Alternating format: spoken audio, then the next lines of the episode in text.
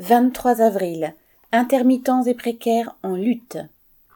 Depuis le 4 mars dernier, le théâtre de l'Odéon est occupé.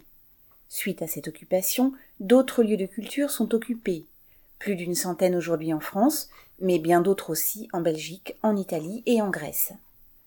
Cette mobilisation ne porte pas avant tout sur la réouverture des lieux de spectacle, ce qui est la revendication des propriétaires de salles elle porte sur les conditions d'indemnisation des travailleurs, et elle entraîne aussi des précaires de la restauration et des bars, des guides conférenciers et quelques chômeurs, oubliés du quoi qu'il en coûte, entre guillemets, cher à Macron.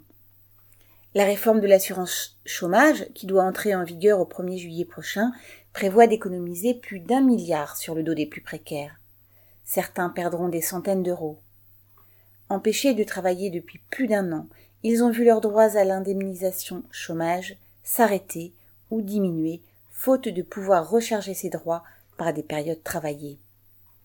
Parmi ces précaires, il y a aussi des étudiants qui ont perdu leur petit boulot, ont du mal à manger à leur faim et doivent se nourrir au secours populaire ou au resto du cœur, point de suspension.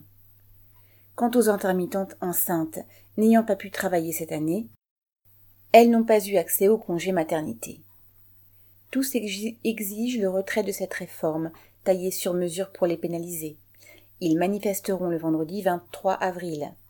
À Paris, le cortège partira à 14 heures de la place d'Italie en direction de la place de la Bastille. Correspondant Hello.